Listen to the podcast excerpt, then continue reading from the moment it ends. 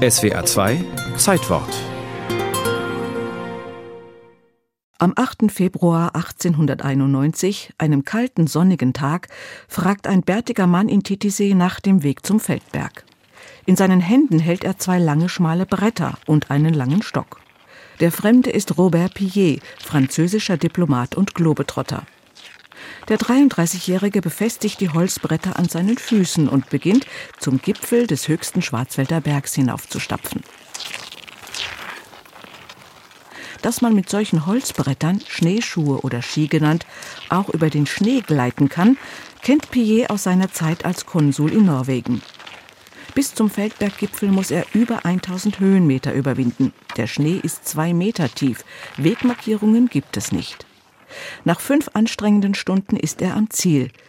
Seine Gipfelbesteigung notiert er im Gästebuch des nahegelegenen Berghotels Feldberger Hof. Robert Pillet, Februar 8. 1891, mit norwegischen Schneeschuhen auf den Feldberg gestiegen. Es ist die Geburtsstunde des Skilaufens im Schwarzwald und in Mitteleuropa. Kurz darauf, am 6. März, gibt es eine weitere Notiz Pillets im Gästebuch des Feldberger Hofs. Denn an diesem Tag begegnet er einer Gruppe junger Männer aus Tottnau, die auf hölzernen Brettern herumrutschen. Diese gehören dem Tottnauer Kurarzt Dr. Karl August Tolus.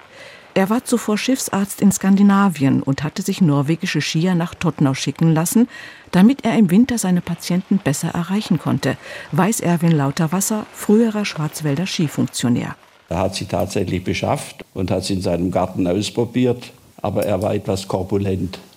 Und diese Versuche wurden nicht ganz so mit Erfolg gekrönt. Und als dann dieser Dr. Pilet am Feldberg aufgetaucht ist und am Stammtisch die Rede davon war, hat der Tolus gesagt, ich habe ein paar auf dem Speicher.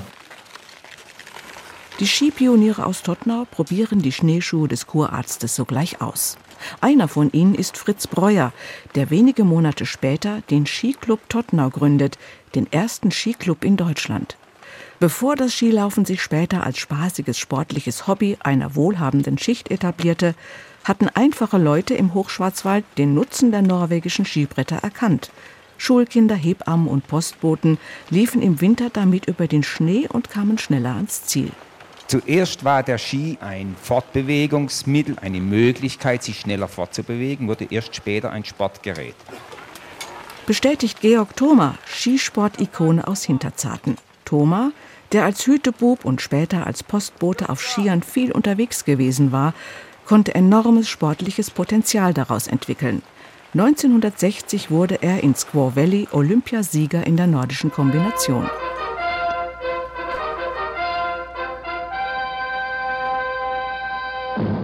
Skilaufen setzte sich bald allgemein durch, wurde ein Massensport. Gesundheit, Bewegung in unberührter Natur, Spaß und ein Hauch Abenteuer. Das haben die Skipioniere anfangs mit dem Skilaufen verbunden. Und für viele Wintersportler am Feldberg ist dies bis heute gültig. ist toll hier. Also wir wollten jetzt mal das neue Wintergefühl hier dieses Jahr schon mal anschauen hier auf dem Feldberg.